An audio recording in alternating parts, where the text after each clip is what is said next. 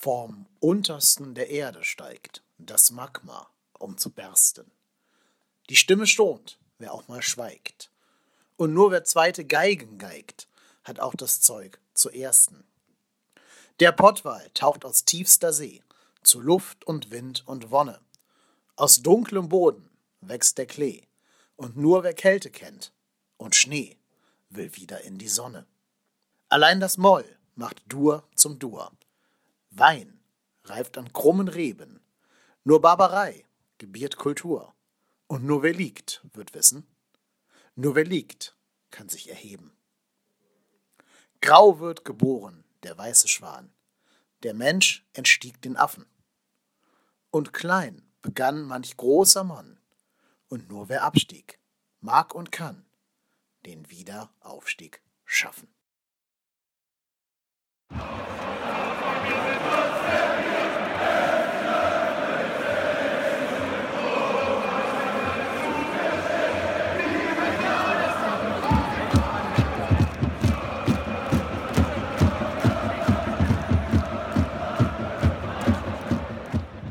Hamburg ruft Müngersdorf. Hallo und herzlich willkommen zur 25. Folge von Trotzdem hier, dem Podcast über den ersten FC Köln. Das, was ihr da am Anfang gehört habt, war ein Gedicht von Thomas Gseller aus der Sammlung Lustgedichte im 2001 Verlag 2018 erschienen. Ein Buch, das sich mit unter anderem Fußballgedichten beschäftigt und das eben auch, nun ja, dieses Gedicht zum Thema Wiederaufstieg zum Inhalt hat und deswegen für uns ja gerade besonders aktuell und akut ist. Denn, das wisst ihr natürlich alle, seit Samstag 17.20 Uhr ist der erste FC Köln nicht mehr Mitglied der ersten Fußball-Bundesliga. Ja, und natürlich konnten wir uns seit 28 Spieltagen darauf einstellen, mehr oder weniger. Oder naja, zumindest realistisch gesehen, zumindest seit 20 oder so. Trotz allem muss ich sagen, dass es mir einfach verdammt weh tut, dass es schwer fällt und dass ich einfach diese totale Leere hatte. Eigentlich wollte ich direkt nach dem Mainz-Spiel den Podcast hier aufnehmen, aber ja, ich brauchte noch den zusätzlichen Tag, um meine Gedanken zu sortieren und nicht komplett in diesem Jammertal heraus äh, zu kommentieren. Denn seien wir mal ehrlich, es war der unnötigste Abschied, äh, Abstieg. Ja, wahrscheinlich nicht nur der Vereinsgeschichte, sondern von allen Vereinen, die jemals abgestiegen sind. Für mich auf einer Stufe mit den Abstiegen von Nürnberg nach Meisterschaft und Pokalsieg. Oder äh, von Frankfurt damals nach dieser quasi Null-Punkte-Rückrunde, die die hatten. Es wäre halt so einfach gewesen, nicht? Du hast, du hast 30 Millionen aus China auf der hohen Kante. Du hast ein bis dahin funktionierendes Sportduo, na, Schmatke und Stöger. Du hast gewachsene Strukturen, du hast eine an sich gesunde und, und sehr ähm, mental ja, äh, adäquate Mannschaft. Also eine Mannschaft, die einen guten Charakter hat, wo keine Stinkstiefel drin sind die aber eben auch Probleme hat, die aber auch schon seit zwei Jahren bekannt sind, wie ich ja schon in der Winterpause ausführlich dargelegt habe, und die man eben gezielt hätte angehen können. Es wäre nicht so schwer gewesen, diesen Klassenerhalt. Ja, und wenn es halt nur auf Platz 14 wäre, irgendwie zu deichseln. Man hätte ja wirklich nur, wie ich jetzt schon ein paar Mal gesagt habe, einen Sechser und einen Rechtsverteidiger holen müssen. Mit Terodde hast du Rückrunde ja den Spieler geholt, den du brauchtest, um da vorne ein bisschen Alarm zu machen. Ja, und am Tore schießen ist es ja in der Rückrunde auch nicht mehr gescheitert. In der Hinrunde ja, weil man eben keinen, keinen vernünftigen Backup für Modeste geholt hat. Das ist klar. Sondern stattdessen eben 17 Millionen irgendwo in kolumbischen, kolumbianischen äh, Betonfuß versenkt hat. Aber naja, es ist halt jetzt passiert. Es ist, wie es ist. Und wir werden es nie wieder ändern können. Wenn nicht irgendjemand mir heute einen DeLorean vor der Tür parkt, dann werden wir diesen Abstieg nicht mehr verhindern können. Damit müssen wir jetzt umgehen. Damit müssen wir jetzt leben. Und jetzt müssen wir es irgendwie schaffen, daraus wieder Zuversicht zu entwickeln. Ich muss auch zugeben, dass meine Zuversicht äh, tatsächlich ein wenig gestiegen ist, oder nicht nur ein wenig, sondern ja, radikal viel gestiegen ist. als dann in der Woche die Nachrichten kamen von der Verlängerung von Hector und Horn, gerade bei, bei Hector und äh, ne, eigentlich bei beiden, bei beiden musst du sagen, die haben sich hier für ihr Herz entschieden und vielleicht ein bisschen gegen die Nationalmannschaftskarriere. Ich weiß nicht, ob der Jonas noch in der zweiten Liga nominiert werden wird. Gerade wenn, wenn Plattenhardt und äh, hier der, der Sohn von Martin Max von Augsburg da, wenn die ähm, sich stabilisieren auf Bundesliga-Niveau und ja, vielleicht sogar noch irgendwie in die Europa League kommen sollten oder internationale Erfahrungen sammeln sollten, dann glaube ich, wird Hector sich da schwer tun, einen Platz bei Jogi Löw zu bekommen. Auch wenn Löw natürlich äh, sehr nibelungentreu ist und an Spielern, denen er vertraut, gerne auch mal festhält. Und zumindest in Italien sind die, sind die Juve-Spieler ja auch weiter äh, nominiert worden, nachdem Juventus eben ein Jahr in der zweiten Liga ja, rumdumpeln musste wegen ihres, ähm, ja, wegen ihrer Betrügereien.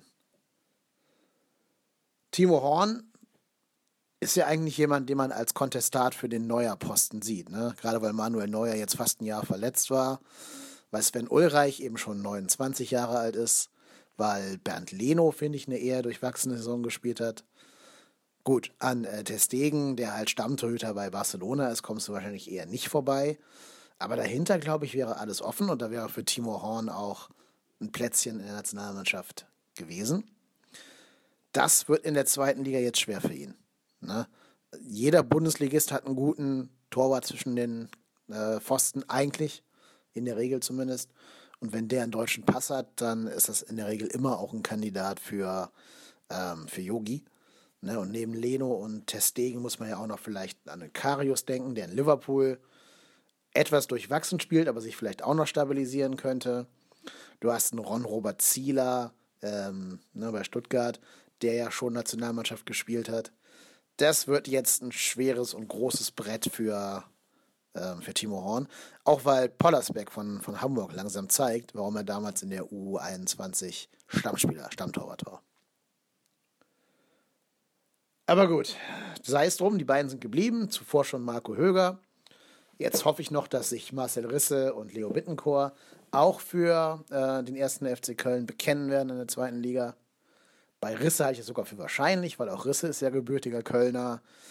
Ja, und ne, der weiß halt ja auch, dass er vielleicht nicht das Zeug hat, um jetzt bei Dortmund oder Bayern Stammspieler zu sein. Der würde halt, wenn zu irgendeinem so durchschnittlichen ähm, ja, Bundesliga-Verein gehen, so wie, äh, weiß ich nicht, Hannover oder, oder vielleicht zurück nach Mainz oder sowas. Mit ganz viel Glück kommt er irgendwo nochmal in Leverkusen unter, da war er ja auch schon. Aber auch da wird er, glaube ich, nicht 34 Spiele pro Saison machen, selbst wenn er fit sein würde. Deswegen würde ich mir hoffen, dass er sich da auch für die, ja, dafür entscheidet, nicht irgendwo ein Mitläufer zu sein, sondern eine tragende Säule. Bei Bittencore ist die Lage ein bisschen anders. Der Bittencore, glaube ich, könnte auch auf höherem Niveau mithalten. Der hat uns ja in den letzten Spielen schon, ähm, ich glaube, fünf Tore, fünf von sechs Toren stammten von Bittencourt. Da entging seiner Vorarbeit, ich weiß nicht genau. Auf jeden Fall hat der gezeigt, dass er, glaube ich, für höhere Weihen äh, berufen ist und sich bestimmt bei irgendeinem, so ja, Top 5 bis 8 Vereinen in England spielen könnte. Oder in Spanien oder so. Und der, denke ich, wird nicht zu halten sein für den ersten FC Köln. Auch weil der ja nicht aus Köln stammt und deswegen vielleicht nicht so ganz diese Verbundenheit hat, wie sie ein Höger oder ein, ein Horn haben. Auch bei Dominik Heinz wirst du abwarten müssen, wer denn letzten Endes bleibt. Und ähm, ja, sicher ist, glaube ich, nach dem vergangenen Spieltag, dass sich ähm, Claudio Pizarro, Julia Osako und vielleicht auch John Cordoba entweder verabschieden werden oder zumindest in Gedanken schon verabschiedet haben. Denn die haben alle drei nicht mit der Mannschaft sich in die Kurve begeben, sondern äh, sofort in die Katakomben und von da aus ganz schnell in den Bus. Das finde ich gerade bei Osako enttäuschend, weil der ist ja nur schon seit drei oder vier Jahren bei uns und ne, letztes Jahr noch der gefeierte Held gegen Mainz da in der 80. Minute und sich jetzt da durch die Hintertür durchzutun, ja, das kann ich in der Tat nicht wirklich verstehen. Soll bitte in die Kurve gehen und zumindest höflich applaudieren den Leuten, die halt eben bis ins Preisgrau gereist sind und die halt wirklich das Beste an, an diesem ganzen Verein sind. Ne, weil das ist wie ihr 2012 noch in, in, Erinnerung, in Erinnerung habt, kann es auch ganz anders aussehen. Aber was die Fans dieser Mannschaft an Sympathie und äh, ja, Respekt entgegenbringen, das ist schon sensationell gut. Und das in so einer hoffnungslosen, aussichtslosen, abgeschlagenen Situation. Also da ziehe ich meinen Hut vor jedem, der da im Breisgau äh, im Auswärtsblock stand. Das war echt ganz, ganz groß. Und da als Osako nicht hinzugehen, finde ich bei ihm besonders und persönlich enttäuschend. Ja, Pizarro war eben auf der Durchgangsreise bei uns. Der war kein Kölner, der war schon überall auf der Welt. Dem ist der FC Köln wahrscheinlich unterm Strich vollkommen egal. Das war für ihn eine Chance, nochmal ein Jahr Bundesliga zu spielen. Und das hat er jetzt eben ja, getan. Noch ein bisschen kassiert, zwei Millionen Ablöse und wahrscheinlich auch ordentlich Handgeld. Viel Gehalt für gar nichts. Für ein Tor in Stuttgart, was noch nicht mal irgendwie äh, uns gebracht hat. Plus Pizarro war für mich der Mann, der am ehesten noch den Klassenerhalt auf dem Kopf oder Fuß gehabt hätte. Weil wenn der seine Chancen ver ver verwandelt hätte, dann hätten wir heute nicht acht Punkte Rückstand auf das rettende Ufer gehabt. Aber auch hier kein DeLorean, also insofern nach vorne gucken. Cordoba, ja, meine Güte, vollkommen egal. Und bei Osako gilt ein bisschen das, was ich gerade zu Risse gesagt habe. Der wird jetzt mit Hannover in äh, ja, Gespräche gebracht. In Hannover. Also da frage ich mich halt ernsthaft, wer will denn nach Hannover? Erstens spielst du doch nächstes Jahr wieder gegen den Abstieg. Dann hast du da den ganzen Stress mit Kind und du weißt nicht, wer der neue Sportchef ist, wenn, der Held da abgeworben, abgeworben werden wird von Wolfsburg. Äh, du hast die Sache mit den Ultras und du wirst wahrscheinlich, wenn es doof läuft, nächstes Jahr wieder absteigen. Also ganz ehrlich, wenn jetzt einer von diesen Top 6 Vereinen, von mir ist auch Hoffenheim oder Leipzig oder so, rufen würden, dann kann ja verstehen, dass du dir Gedanken machst. Aber Hannover? Nee. Das muss der mit sich selber ausmachen, mit seinem Gewissen. Vielleicht hat er ja auch einen größeren Verein in der Hinterhand, das weiß ich nicht. Aber ähm, ja, da würde ich, glaube ich, lieber noch ein Jahr zweite Liga machen, als nach Hannover zu gehen. Wobei ich aber auch denke, dass wir Osako in der zweiten Liga nicht brauchen werden. Der Junge ist zwar gut, aber halt auch nur, wenn das Wetter schön ist. Und ähm, ja, torgefährlich wird er in seinem Leben auch nicht mehr. Wenn du den ersetzen kannst durch irgendeinen Mittelfeldspieler aus der zweiten Liga, der vielleicht ein bisschen jünger ist und Torgefahr ausstrahlt, dann würde ich sagen, dass man der Reisende nicht aufhalten soll. Überhaupt denke ich, dass jetzt die Herren ähm, Fee und Elik gefragt sind. Na, ich glaube, die müssten jetzt ganz, ganz genau hingucken, wer uns eigentlich in der zweiten Liga helfen kann. Denn ich glaube nicht, dass der Aufstieg, der Wiederaufstieg, ein Selbstläufer wird, wie das alle vermuten. Wir sind zwar der gesündeste Absteiger der zweiten Liga und je nachdem, wer noch mit uns absteigt, wahrscheinlich auch der potenteste Verein der zweiten Liga. Aber die Mannschaft hat in der ersten Liga gezeigt, dass sie große Schwächen hat, die auch in der zweiten Liga zum Scheinen oder zum Tragen kommen werden. Du hast alleine schon mal keinen Spieler, außer vielleicht Cosciello, der körperlich dagegen hält. Cosciello ist halt körperlich unterlegen. Das darf man nicht vergessen. Vielleicht noch Özcan, ne? aber ja, andere Spieler haben eben nicht diese Körperlichkeit. Und die, glaube ich, brauchst du für die zweite Liga noch. Deswegen ähm, ist schon mal gut, dass wir da vorne wenigstens Terodde drin haben, der vielen Zweitliga-Verteidigern vielleicht körperlich ein bisschen überlegen sein könnte. Wenn du dann auch äh, den, den, den in Cordoba hältst, dann ist das auch der Fall, dass der körperlich wahrscheinlich einen Bonus hat.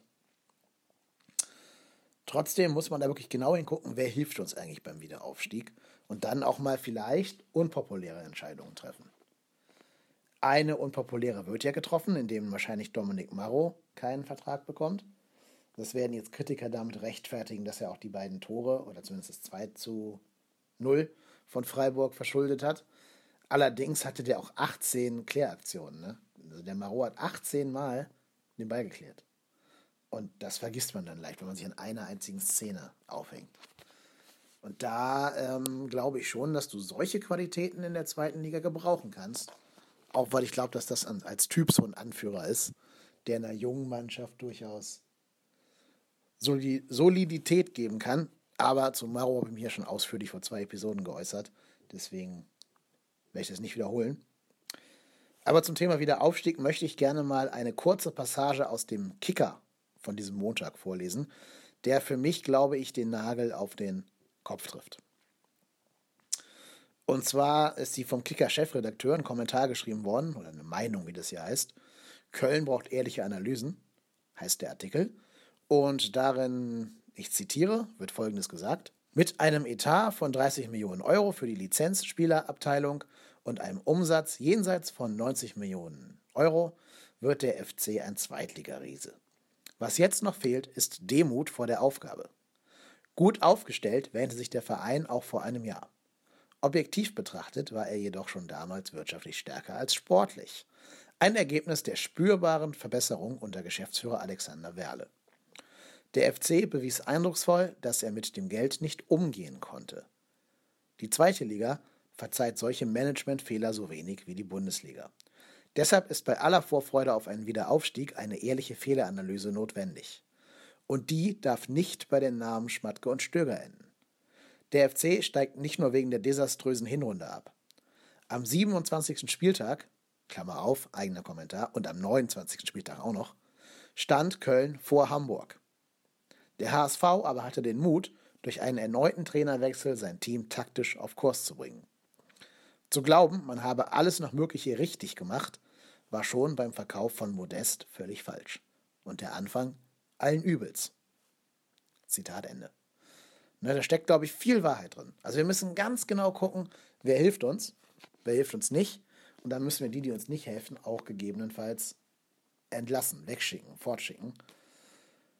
Und ähm, ja, den Trainerposten hat man ja neu besetzt, aber es stimmt schon, dass man da vielleicht Punkte verschenkt hat, weil man eben keinen neuerlichen Wechsel in der Rückrunde wollte, obwohl Rotenbeck ähm, handwerkliche Fehler gemacht hat die ja auch den Verantwortlichen bewusst sind, denn sonst würden sie ihn ja für die zweite Liga weiter beschäftigen.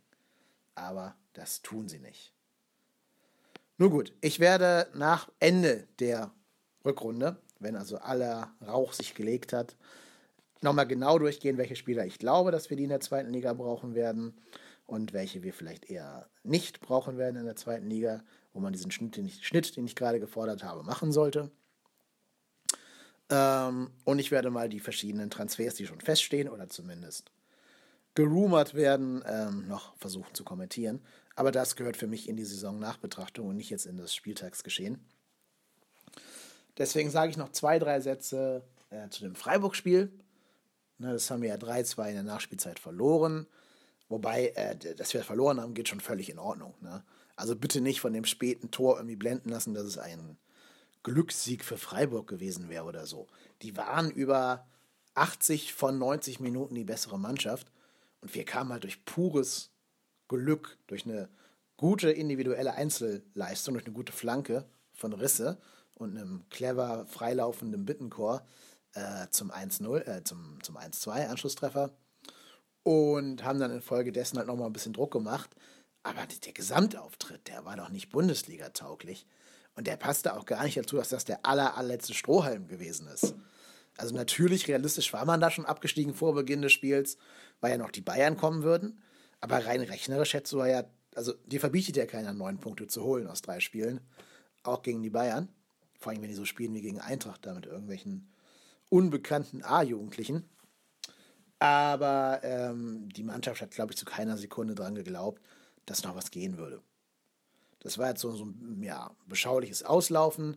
Man hat gerade genug dagegen gehalten, dass es eben nicht wie Selbstaufgabe wirkt, aber es wirkte auch nie wie Überzeugung. Und selbst der gehaltene Elber von Timo Horn, ich glaube der erste gehaltene seit äh, zigtausend, fünf Jahren oder so, ähm, ne, drei Jahren, der, selbst dieser Elfmeter, den er gehalten hat, hat keinen psychologischen Auftrieb gegeben und hat die Mannschaft nicht nochmal irgendwie Brust raus und Kopf hoch dastehen lassen, sondern das ging einfach genau in einem Dunst weiter. Und im Endeffekt musste Freiburg auch nicht viel tun, um zu ihren Toren zu kommen. Ne? Jeder lange Ball, den die geschlagen haben, hat ja gereicht, um uns hier in Ärge oder arge Nöte zu bringen. Auch weil unsere Endverteidigung einfach total dilettantisch war. Ähm, ich habe ja gerade gesagt, dass Maro schon 18 Kläraktionen hat, aber überhaupt, dass ein Abwehrspieler 18 Kläraktionen haben muss, spricht vielleicht eher gegen unsere Verteidigung. Normalerweise hast du so viele wahrscheinlich eher nicht in einem Spiel gegen den Tabellen Drittletzten vorm Spieltag, der seit Ewigkeiten kein Tor mehr geschossen hatte. Aber so gab es für mich halt ein relativ einfaches taktisches Mittel der Freiburger. lange Bälle nach vorne und Petersen richtet das dann schon. Und so war es auch, ne? Ich glaube, der hat jetzt äh, fünf oder so von seinen 15 Saisontoren gegen uns geschossen. Und ähm, ja, wir haben da ne, nette Begleithilfe geleitet. Haben jetzt aber nicht wirklich irgendwie daran gearbeitet, dass der vielleicht mal keine Tore schießt gegen uns. So wie wir in der gesamten Saison daran gearbeitet haben, jeden Stürmer dieser Bundesliga noch mal ein bisschen was für sein Torekonto tun zu lassen. Das war also, denke ich, gerade in der Rückrunde das Hauptproblem, warum wir die Segel streichen mussten. Dass wir diese miserable, schlechte Endverteidigung hatten und wirklich in jedem Spiel einem Rückstand hinterherlaufen mussten oder halt einen Vorsprung nicht über die Zeit bringen konnten, wenn er nicht zwei Tore betrug. Oder wie Leverkusen so nett war und nur mit zehn Mann gegen uns angetreten sind. Ja. Auch vorne im Herausspielen von Torchancen war das eher so ein laues Lüftchen. Wie gesagt, die beiden Tore klingen jetzt so, als wenn wir offensiv gespielt hätten oder einen Offensivplan gehabt hätten, aber so war das nicht. Das waren immer zwei wirklich präzise gute Flanken von äh, Bittenkur, äh Quatsch, von, von Risse auf Bittenkur. Und normalerweise das 2-0 fällt auch nicht, also das 2-2 für Köln fällt auch nicht, weil normalerweise eben dieser 20 Zentimeter größere Innenverteidiger äh, den Ball einfach rausköpft. Aber der hat halt ein ganz schlechtes Timing gehabt und so kommt Leo da relativ frei und auch ohne groß springen zu müssen zum Kopfball und macht wahrscheinlich das einzige Kopfballtor seiner, seiner ganzen Karriere. Aber okay. Ähm, ja. Müssen wir mit leben. Ist jetzt so passiert, wie es passiert ist. Ach, und ich ärgere mich halt immer noch über diese, diese, über diese Vermeidbarkeit des Abstieges. Du hast doch eine gute Mannschaft. Du hast einen Bittencourt, einen Risse und Terodde und einen Zoller und wie sie alle heißen. Aber es war halt nie möglich, da mal irgendwie einen Offensivplan zu erkennen. Auch im Spiel gegen Freiburg nicht. Und insgesamt finde ich, dass das Spiel gegen Freiburg so Spiegelbild der ganzen Saison war. Ja, wir haben die erste Hälfte völlig verpennt, genau wie wir die erste Saisonhälfte komplett abgeschenkt haben und da eben mit drei Punkten rausgegangen sind oder vier. Wir haben nie unsere guten Vorsätze auf, auf den Platz gekriegt, dümmliche Fehler begangen, sowohl hinten als auch vorne, dadurch einen riesen Rückstand angehäuft, den wir dann einfach nicht mehr wirklich haben aufholen können. Dann waren wir nochmal dran und dachten, yo, jetzt läuft das, aber dann kam doch wieder der Nackenschlag, der uns quasi ins allgemeine Jammertal geschickt hat. Wie die gesamte Saison. Egal, was du hoffst, egal, was du kämpfst, egal, was du rackerst, am Ende fehlt die Qualität und so war alles umsonst. Ja, ihr merkt, das wird kein, keine optimistische Podcast-Folge. Ich muss halt zugeben, dass dieser Stachel immer noch zu tief sitzt und dass ich jetzt auch Zeit brauchen werde, ähm, das zu verarbeiten und hoffe, dass die WM irgendwie vielleicht andere Gedanken bringt, neue Themen und so weiter. Vermutlich ein großes Schimpfen über den Videoreferee, der da bei der WM zum Einsatz kommen will, auf der ganz großen Bühne. Und dass man dadurch so ein bisschen Abstand gewinnt vom FC. Ich weiß auch nicht, ob ich mir die Spiele jetzt gegen Bayern und Wolfsburg wirklich angucken werde. Vielleicht gucke ich da lieber Konferenz beziehungsweise am letzten Spieltag bin ich eh in, in äh, Budapest. Deswegen weiß ich gar nicht, ob ich das überhaupt gucken werde. Weil irgendwie ist mir die Bundesliga doch vollkommen egal. Mir ist doch egal, wer Zweiter oder Dritter wird. Mir ist nicht egal, wer mit uns absteigt, weil das direkte Konsequenzen für uns haben wird nächstes Jahr. Aber auch da ist doch eigentlich klar, dass es nicht der HSV wird. Da musst du also nur gucken, ob es jetzt Wolfsburg wird oder Freiburg oder Mainz doch noch sich unten reinziehen lassen. Wobei die jetzt ja schon fünf Punkte Vorsprung auf den HSV haben. Vermutlich gewinnen wir sogar gegen Wolfsburg, damit der HSV eben dann doch noch den vermaledeiten Klassenerhalt schaffen kann. Deswegen ist für mich die Saison eigentlich schon gelaufen und eigentlich ist mir jetzt auch vollkommen egal, was passiert. Einzige, was ich noch tun werde, sind St. Pauli-Spiele zu gucken, in der Hoffnung, dass die den, das Ergebnis vom letzten Wochenende, also vom, vom Samstag das 3-0, wiederholen können und eben nicht absteigen, damit ich zumindest noch einen Hamburg-Verein hier in der zweiten Bundesliga haben werde.